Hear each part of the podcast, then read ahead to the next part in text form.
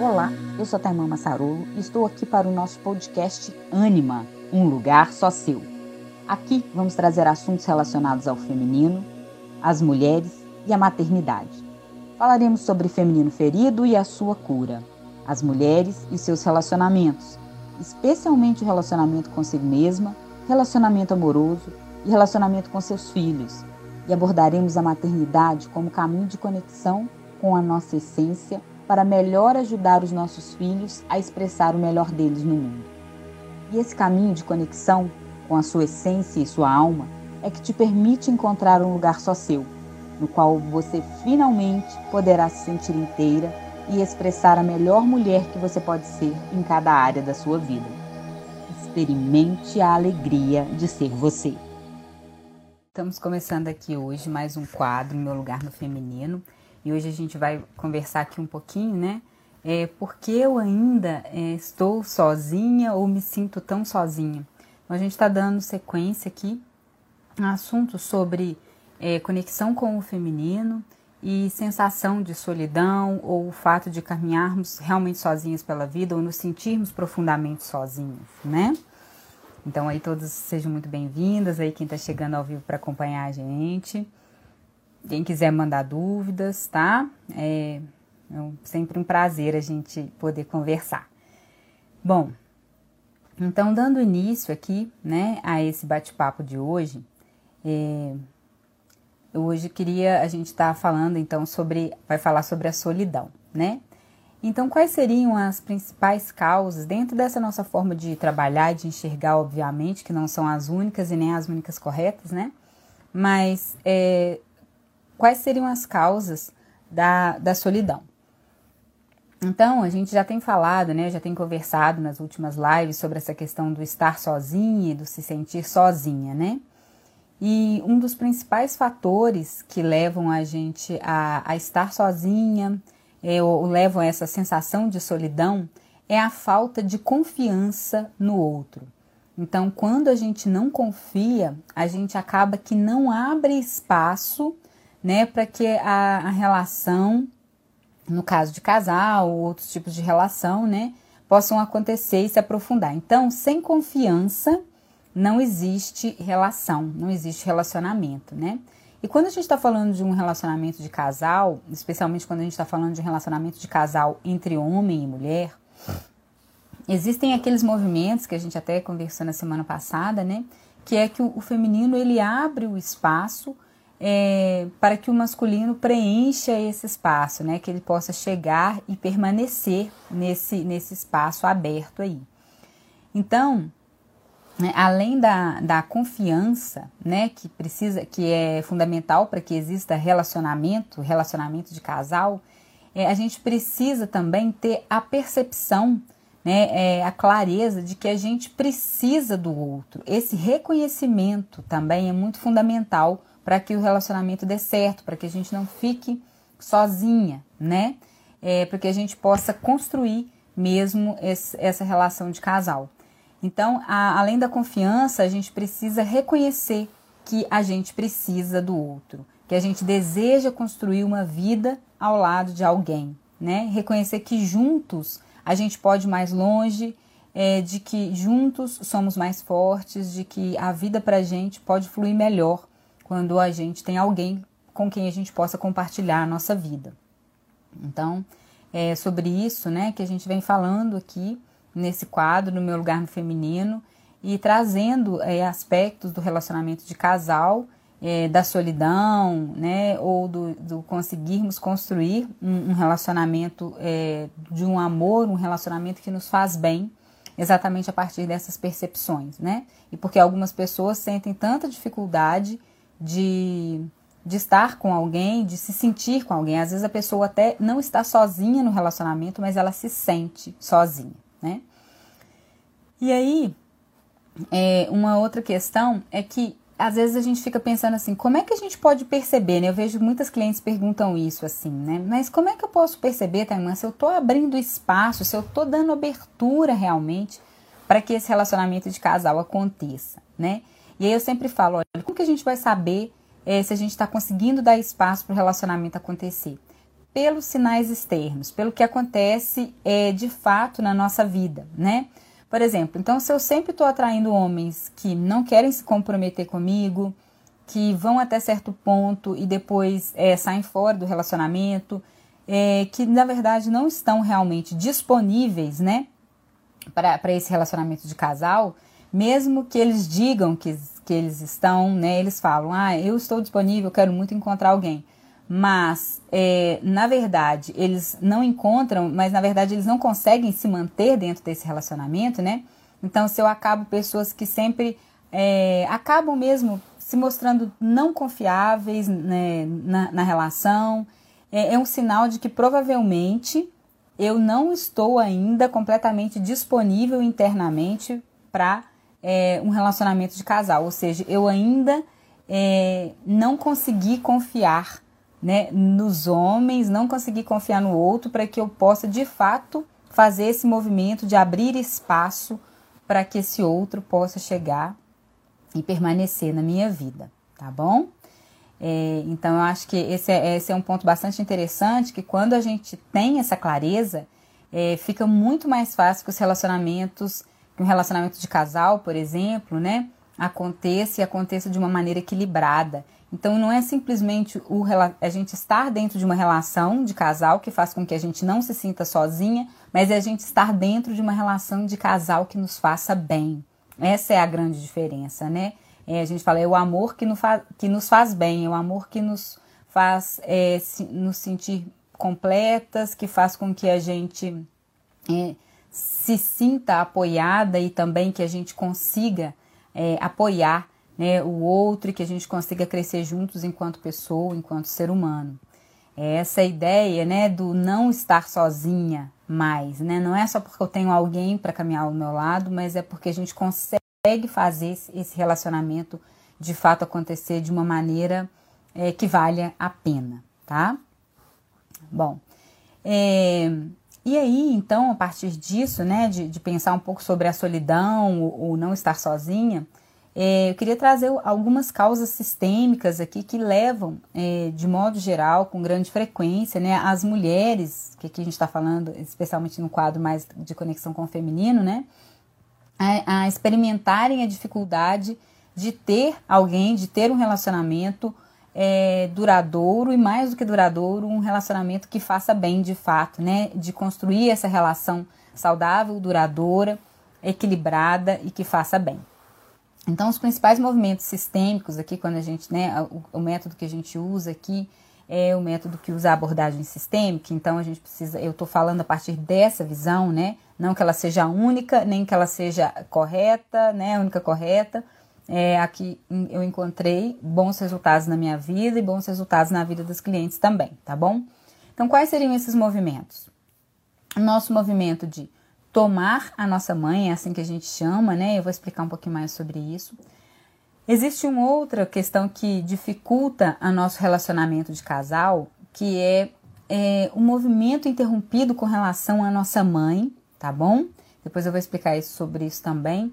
A intromissão no relacionamento de casal dos nossos pais, a fidelidade às mulheres que ficaram sozinhas na nossa família, no nosso sistema familiar, e também o fato da gente não conseguir manter equilíbrio no nosso relacionamento de casal, tá? Então a gente vai falar um pouquinho sobre cada uma delas aqui. É, então vamos começar como que seria essa ideia aí de, de, de, tomar a mãe, da gente ter um bom relacionamento com a nossa mãe, né?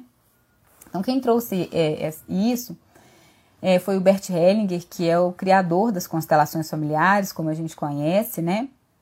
E, e ele fala dessa nossa postura com relação à nossa mãe, que ela é muito fundamental, né? Que ela faz muito diferença para que a gente tenha sucesso no nosso relacionamento de casal.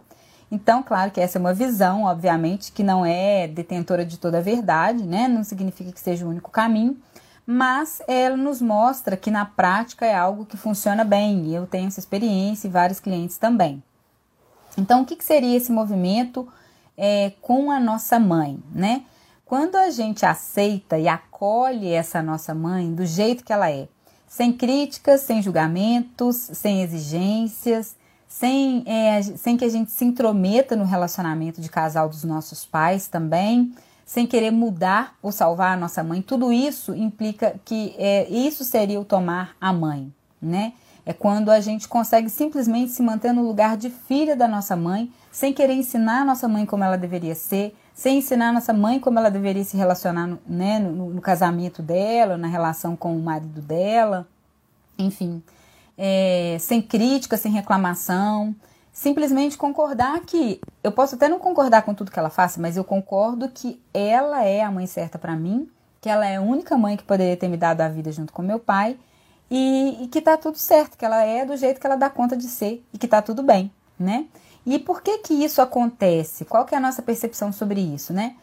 Porque é só quando a gente está de fato no nosso lugar a gente consegue, né? E, e esse movimento nos leva para o nosso lugar faz com, né, faz com que a gente consiga se conectar com a nossa mãe e nos entregar verdadeiramente a esse que é o, o amor, né? É, o nosso, o primeiro amor da nossa vida é o amor da nossa mãe por nós, né? Então, quando a gente não consegue confiar no amor da nossa mãe por nós, é mais difícil que a gente consiga confiar no amor de outras pessoas por nós.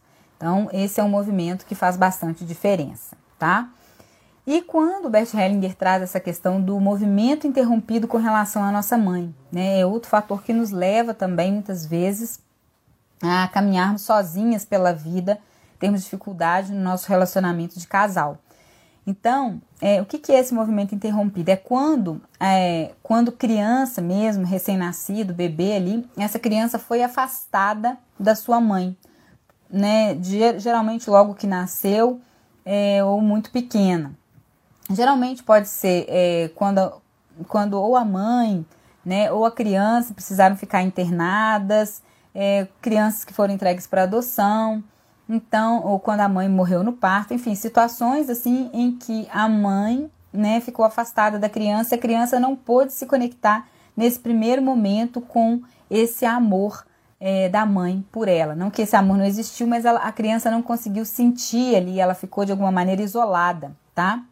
E aí, nesses casos, no processo terapêutico, é importante né, fazer é, um movimento todo. Aí tem todo um processo né, desse movimento que seria esse movimento de entrega mesmo, é, para que com relação à mãe biológica, né? Para que a gente aos poucos, para que essa mulher aos poucos possa voltar a confiar no amor é, e sentir que pode se entregar sem medo a um relacionamento, a um relacionamento de casal. Então, esse é, é, um, é uma questão bem interessante e que muitos de nós às vezes não estamos né, cientes disso, mas que faz muita diferença para que a gente possa conseguir se disponibilizar para um relacionamento é, de casal é, que faça bem para a gente mesmo e que a gente possa crescer juntos, tá? Um outro fator que nos atrapalha muitas vezes de, de que a gente tenha, consiga construir um bom relacionamento de casal, um relacionamento de casal saudável, duradouro, especialmente um relacionamento que nos faça bem, né? É, é a intromissão no relacionamento de casal dos nossos pais. Então eu já falei em outras lives aqui, né, o quanto o fato da gente ficar divididas entre o nosso pai e a nossa mãe, né? É, quando a gente toma partido de um dos deles, quando a gente fica aí no meio dessa relação de casal, quanto isso impacta na solidão da nossa vida, né? É, quando, porque geralmente quando a gente toma partido de um dos pais, geralmente a gente se coloca, mesmo que sem querer, contra o outro pai, né? Ou contra o pai ou contra a mãe, internamente, mesmo que isso seja no nosso coração e com isso a gente sai do nosso lugar. E quando a gente sai do nosso lugar, que é o nosso lugar é simplesmente é, sermos filhos dos nossos pais, entendermos que a gente não tem nada a ver com a relação de casal deles, né? Então a gente perde as forças para a gente buscar de fato o nosso próprio caminho de, relação, de, de realização pessoal, tá bom? Então, quando a gente julga é, os nossos pais, quando a gente critica, quando a gente julga o relacionamento de casal deles, quando a gente se intromete nessa relação, dificilmente a gente consegue fazer melhor do que eles deram conta de fazer. Se a gente parar para observar, isso é muito frequente na nossa vida. Quantas vezes aí a gente é, falou, né? é, algo dos nossos pais ou falou internamente: ah, nunca vou fazer isso, é, nunca vou fazer desse jeito que meus pais fizeram. E, e aí depois o que acontece é que a gente acaba fazendo igualzinho ou pior, tá? Então essa questão do, do julgamento da intromissão no relacionamento de casal com eles. A Júlia falou que ela sente isso, que perdeu a confiança na minha mãe, né? E isso fez fechar o coração e não confiar mais ninguém. Exatamente, Júlia. Esse é um processo, então, que a gente precisa olhar para isso, né? Por algum motivo, né, é, houve essa perda e essa ruptura dessa confiança, no caso, na sua mãe, né, muito provavelmente, por, algo, por alguma história. E aí, com isso, o seu coração fechou. Como a nossa mãe é o nosso, de fato, é o nosso primeiro amor, né? Se a gente não consegue se entregar para esse amor, se a gente não consegue confiar que essa mãe nos ama exatamente do jeito que a gente é, a gente geralmente fecha o nosso coração e não consegue confiar em mais ninguém. É, o que, que a gente observa? Que é o mesmo tipo de relação que eu estabeleço lá com os meus pais, é depois o tipo de relação que eu vou estabelecer com as outras pessoas da minha vida, com as minhas demais relações, tá? E aí, interessante a gente olhar para isso, é de entender que, por exemplo, é, às vezes eu. Porque o que, que nos mantém presas nesse lugar? Quando eu olho e fico presa na dor, por exemplo, ah, eu perdi a confiança na minha mãe, digamos, né, que foi aí o caso aí que ela falou, e como eu perdi a confiança na minha mãe, é, eu não consigo confiar em mais ninguém. Mas aí eu fico presa, focando na dor que foi o fato de eu ter me decepcionado e ter perdido a confiança nela, né? Mas eu não consigo entender e não consigo ver o amor. O que a gente fala aqui muito é o que ajuda, o que soluciona é quando eu vejo o amor por mim. É quando eu vejo o amor do meu pai e da minha mãe por mim. Nesse caso específico que nós estamos falando, é quando eu consigo ver o amor da minha mãe por mim. Ele não foi o amor do jeito que eu gostaria. Eu gostaria que ela tivesse agido comigo, talvez, de uma outra maneira. Eu, queria, eu queria que ela tivesse feito outras coisas. Eu queria que ela tivesse feito de outro jeito. Mas não foi o possível. E certamente, né, essa mãe não fez é, só por mal. Ela muitas vezes é porque ela não deu conta. Porque aí quando a gente vai olhar para essa mãe, ela tem toda uma história, né? Ela tem é, toda um, dores também, né? Que as quais o coração dela estão presos, a história dela, ela não consegue. Geralmente essas pessoas, né? Quando elas fazem algo também, é porque elas estão presas em uma dinâmica de dor.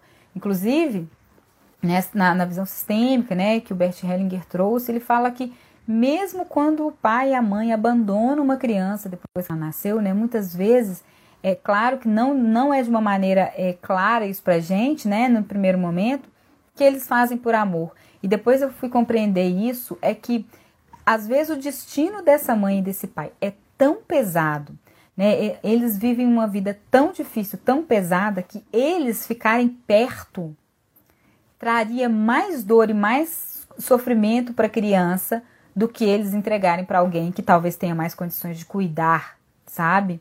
É, eu sei que é difícil e muito controverso isso, né? Muitas vezes a, a pessoa que viveu essa dor só ela sabe, então não estou dizendo que seja uma dor pequena, mas quando a gente começa a entender que esse amor que está oculto e que eu não conseguia ver, né? Então a solução é sempre focar no amor que eu me abra para receber e para perceber o amor da minha mãe, o amor do meu pai por mim, que não foi do jeito que eu gostaria, mas foi o possível e isso pode transformar a minha vida e as minhas relações. Quando a gente entende isso, é profundamente libertador, tá bom? Espero ter ajudado de alguma maneira aí, tá, Júlia?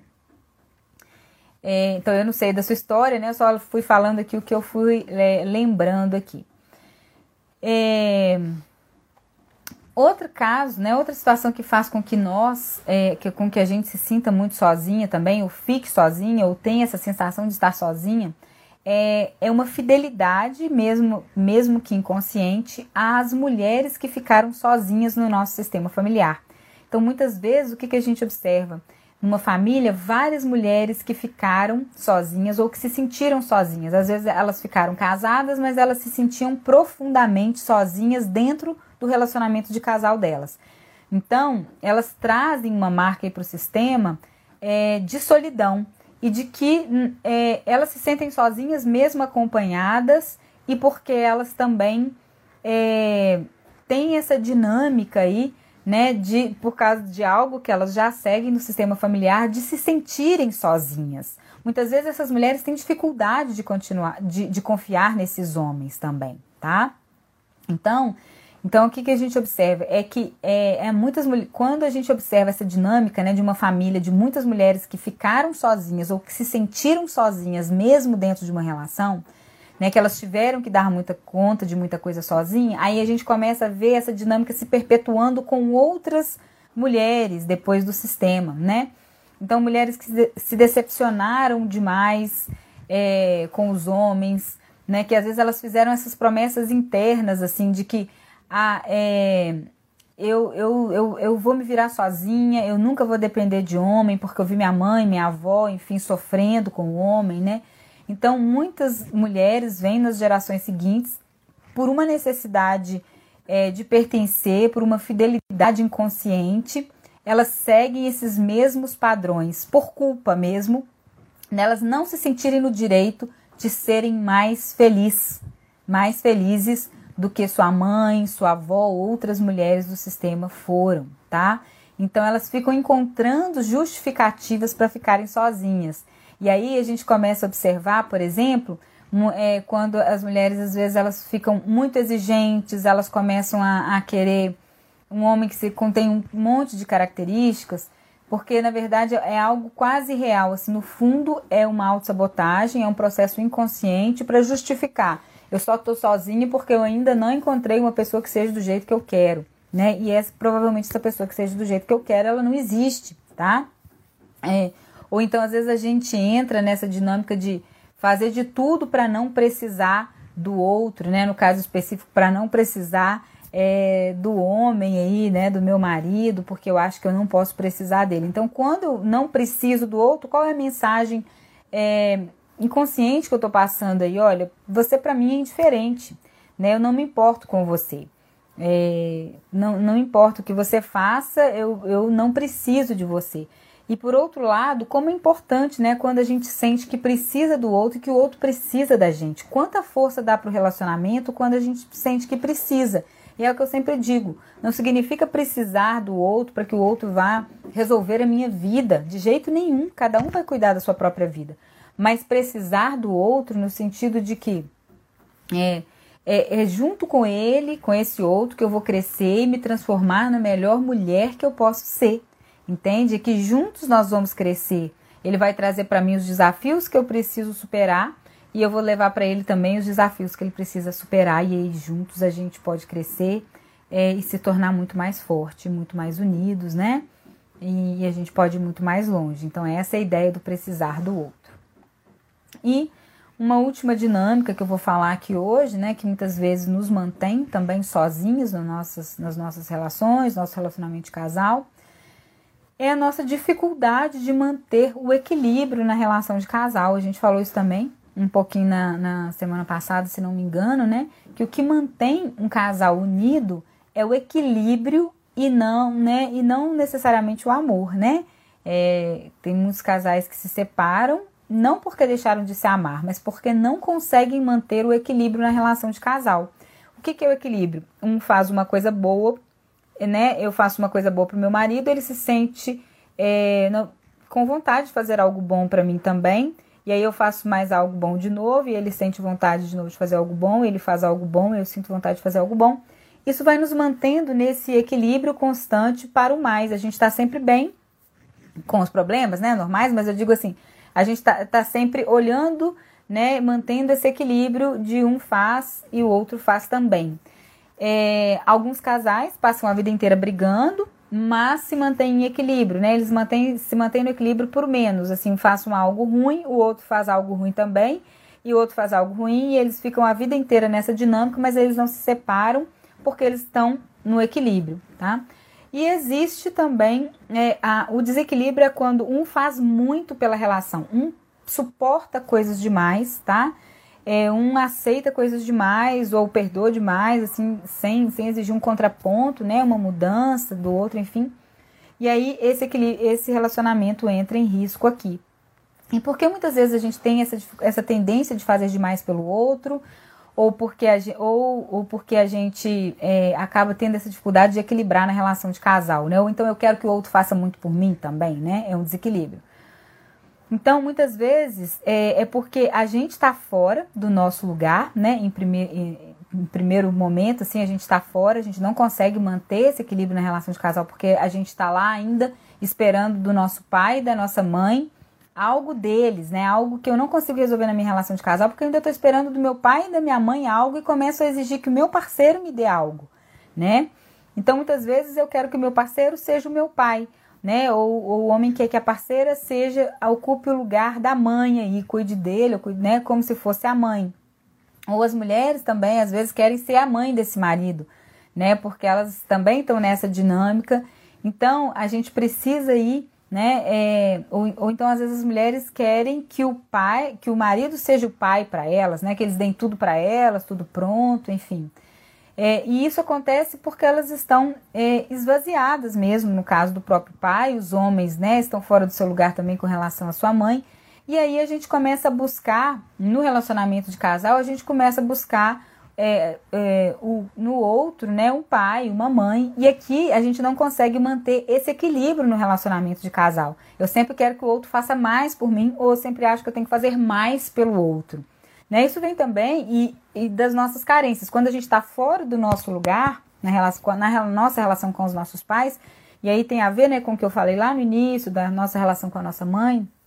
Então, é, a gente também tem vários, acaba tendo vazios emocionais, né? A gente acaba estabelecendo muitas vezes relações de codependência e tal, e que isso vai fazer a gente manter muito essa dificuldade de manter o equilíbrio, né, no nosso relacionamento de casal, e isso coloca o nosso relacionamento de casal é, em risco, tá? E aí muitas vezes esses casais não ficam juntos, a gente fica sozinha, porque a gente simplesmente não conseguiu manter esse equilíbrio.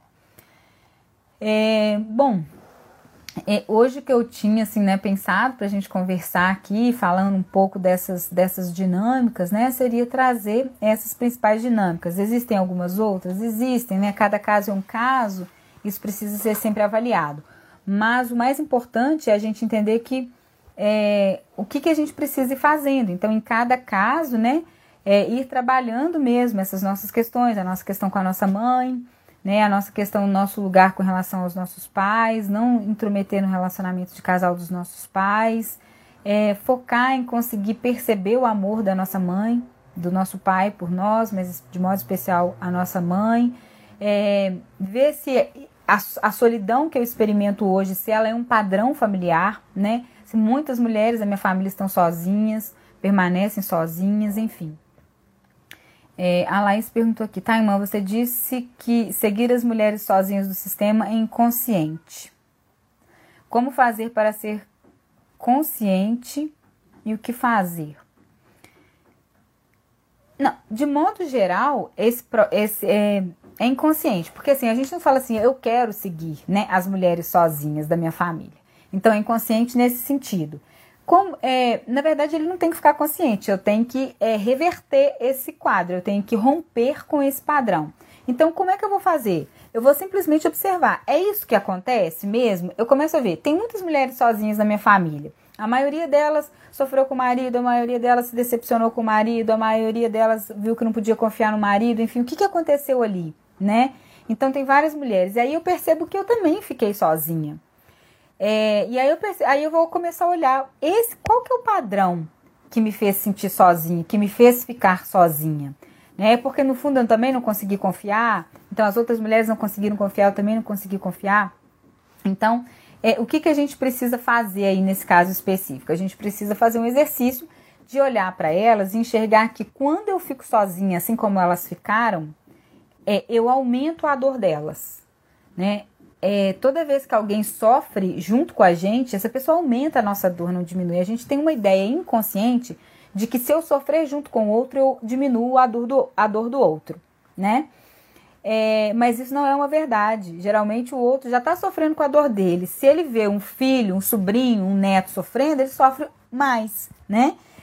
É, então, aí nesse caso específico, o que, que a gente precisa enxergar? A gente precisa olhar né, para essa dinâmica e, entender que o que vai ajudar é eu reconhecer que eu não preciso mais ficar sozinha. E que agora a nova maneira que eu vou honrar de fato a minha família, as mulheres da minha família que ficaram sozinhas, é dizer para elas: por favor, me abençoem para que eu possa encontrar um caminho diferente para mim, para que agora eu veja que eu não preciso mais ficar sozinha só porque vocês ficaram. E agora eu vou procurar né, um relacionamento que me faça bem, com quem eu possa construir uma relação boa, né, um amor que de fato me faça bem, que eu possa fazer bem para o outro, para que juntos a gente possa construir a nossa vida a partir de agora. Eu peço que vocês me abençoem com relação a isso, né? E, e quando eu me sentir de fato feliz nessa caminhada, é, eu vou lembrar de vocês todas. E é, vocês todas vão ser homenageadas. Vocês todas vão poder viver comigo essa experiência, porque vocês todas continuam vivas em mim, né? Em tudo que eu sou, em cada célula do meu corpo, e por isso é, essa vai ser a minha nova maneira de honrar vocês. Então é assim que a gente começa nesse processo de romper padrões, tá bom? A Laís falou aqui de novo: minha avó, que é sozinha, fala para todo mundo, netos e filhos, para não casar, porque o homem é ruim é, e pior quando tem filho. Todas as vezes que vejo, que vejo, ela fala a mesma coisa. Sim. O que que acontece, né? É, ela fala isso por amor, né? É, é o amor dela, é assim que ela demonstra, porque ela certamente sofreu muito né? Ela tem uma dor, ela carrega uma dor. E essa dor não veio só dela. Eu tenho certeza, não conheço sua avó, né? Mas eu tenho certeza que se a gente for olhar para sua família, várias outras mulheres antes dela também ficaram sozinhas ou, ou aconteceu algo com alguma outra mulher, algo muito profundo, entendeu? É, que fez com que essas mulheres, com que ela sentisse essa dor profunda no coração dela. Então, quando ela fala para todo mundo né, ficar sozinha, é o jeito que ela entende. É quase que fosse uma, um jeito de defender vocês, mas não significa que ela ache isso. É porque ela não consegue, na visão dela, ela não consegue perceber que relacionamento de casal pode dar certo. E então, na visão dela, relacionamento de casal faz sofrer. Então, é assim que ela quer demonstrar o amor dela. Mas se você entender que isso é amor, mas que você não precisa fazer igual ela fez, né?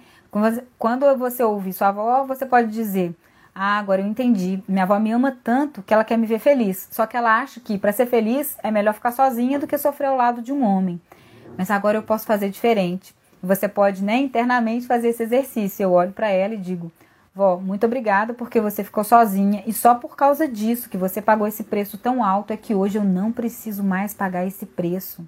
Nem eu, nem meus filhos, nem meus sobrinhos, ninguém mais. Agora eu posso me dar o direito de ter alguém. Você já pagou o preço, esse preço da solidão não precisa mais ser pago. E por isso eu te agradeço e hoje eu vejo a sua força de suportar esse destino tão difícil de ter que ficar sozinha, de ter que sentir tanta dor, né, em função da solidão. Agora, quando eu conquistar, né, essa, esse amor que me faz bem, esse relacionamento que me faz bem, é você, vó, em primeiro lugar que eu vou honrar com a minha alegria e com a minha felicidade no meu novo relacionamento de casal. Você vai ser a grande homenageada, você que vive em mim, em cada célula do meu corpo, em mim, através de mim e na minha vida, você vai poder fazer essa experiência que na sua vida não foi possível. Mas essa vai ser a minha maneira de te honrar, tá bom? Assim a gente começa a, a, a mudar esses padrões, assim a gente começa a fazer diferente daqui para frente. Que bom, Laís, que fez sentido para você, tá? Então, espero que, que talvez isso possa ajudar, né? Isso vai trazendo consciência para a gente. Muito obrigada por essa pergunta que possibilitou que a gente trouxesse, né? Essa riqueza aí de, de explicação também. É muito pertinente a sua pergunta, né? De como que a gente rompe esses padrões. Muito obrigada. Bom, se alguém tiver mais alguma pergunta, quiser mandar, a gente tem um minutinho aqui. E se não, é maravilhoso, né? Exatamente. A gente é essa ideia que eu trouxe lá da gente conseguir ver o amor, né? O amor dela de todas as maneiras. Ela, é, o amor da sua avó por todos vocês é imenso, né? Primeiro que ela é, quer tentar ajudar vocês não sofrerem, né? Então ela fala isso porque é o único jeito que ela conhece. Não significa que seja o jeito certo, mas é o único jeito que ela conhece. Ela está falando a partir do ponto de vista dela, das dores que ela passou. E o segundo ponto é enxergar aqui, que é talvez o mais importante, que é enxergar que ela suportou esse, esse destino tão difícil por amor a todas as outras mulheres do sistema, para que elas não precisassem passar por isso também. Então tudo é amor, entende? Só que ela se sentiu frustrada, mas é quando ela paga esse preço, ela libera todas as outras mulheres de terem que passar por isso. E quando elas, quando ela vê vocês sofrerem, para ela é pior. Quando ela vê que é, vocês ficam bem, apesar né, das dificuldades e tudo, e podem ter um relacionamento de casal que faça bem para vocês, para ela é muito mais leve. Então é isso, gente. Muito obrigada pela presença de todo mundo que passou aqui com a gente, né? Que esteve aqui, que assistiu a live com a gente. Vai ficar salvo aqui no perfil, tá bom? E se vocês quiserem mandar sugestões aí, né, de temas para as próximas semanas, nesse desse quadro Meu Lugar no Feminino, a Laís até já tinha mandado, né, para eu contar a minha história com o Sérgio. vou contar, pode ficar tranquila, viu, Laís? E no, toda terça-feira, então, a gente tem o quadro Mães Curadas Filhos Livres. E toda sexta-feira, meio dia e meia, a gente está com esse quadro é, do Meu Lugar no Feminino, em que a gente fala sobre o feminino, conexão com o feminino, né? E algumas outras questões aí. Eu, eu, trago muito esse tema da relação de casal porque é um tema que faz muito parte da minha vida e da minha história, tá bom? Mas é isso, muito obrigada a vocês, muito obrigada pela presença de cada um. Meu coração se enche de alegria de estar aqui com vocês, Eibel. E, e até breve, então, tá bom? Um beijo enorme no coração de vocês. Beijo!